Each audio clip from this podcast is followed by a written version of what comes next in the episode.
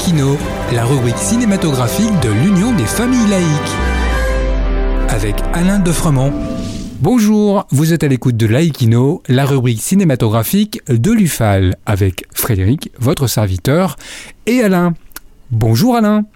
Bonjour Frédéric, bonjour tout le monde. Après ta colère sur la Palme d'Or de Cannes, du film Sans filtre, tu nous fais voyager dans la décennie passée pour nous remémorer les films palmés sur la croisette. Oui, la dernière décennie cannoise nous a gratifié de films qui ont eu dans l'ensemble le mérite de concilier les critiques et le public.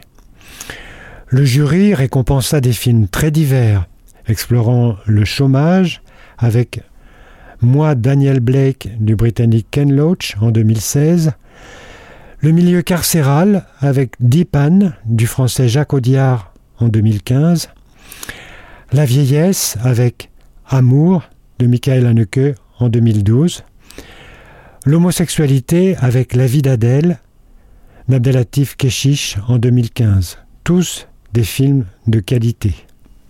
Tu dois certainement avoir des préférés.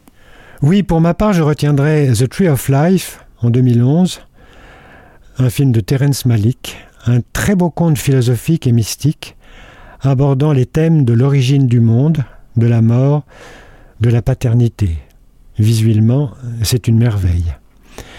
Je retiens aussi Winter Sleep du turc Nuri Bilge Ceylan en 2014.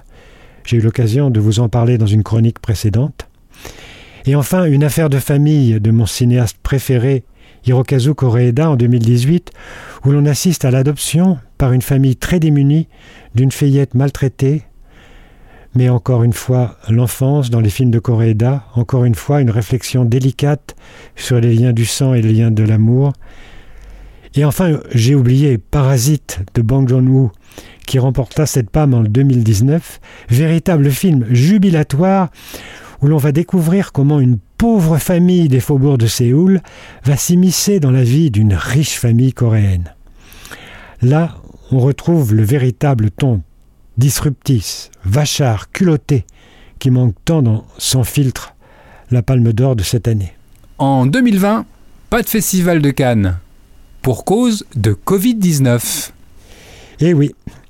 Et en 2021, la Palme d'Or récompensa Titane de la française Julia Ducournau, que je n'ai pas voulu voir tant la bande-annonce était repoussante. D'ailleurs, le film disparut des salles au bout d'une semaine. Mais reconnaissons à Cannes le mérite de défendre les salles de, cinéma, car depuis quatre ans, le délégué général du festival ne reçoit pour la compétition que des films qui s'engagent à sortir en salle. Il n'en est pas de même, hélas, pour la Mostra de Venise, où les films destinés uniquement à Netflix ou à d'autres opérateurs peuvent figurer dans la compétition officielle. Si vous allez au cinéma, bon film et à très bientôt. Merci Alain. En attendant de nous retrouver, n'oubliez pas notre émission en balado-diffusion sur laicidad.ufal.org ainsi que sur notre site ufal.org. Pensez aussi que nos activités ne sont possibles que grâce à vos dons et à vos adhésions. À bientôt. C'était Laïkino, la rubrique cinématographique de l'Union des familles laïques.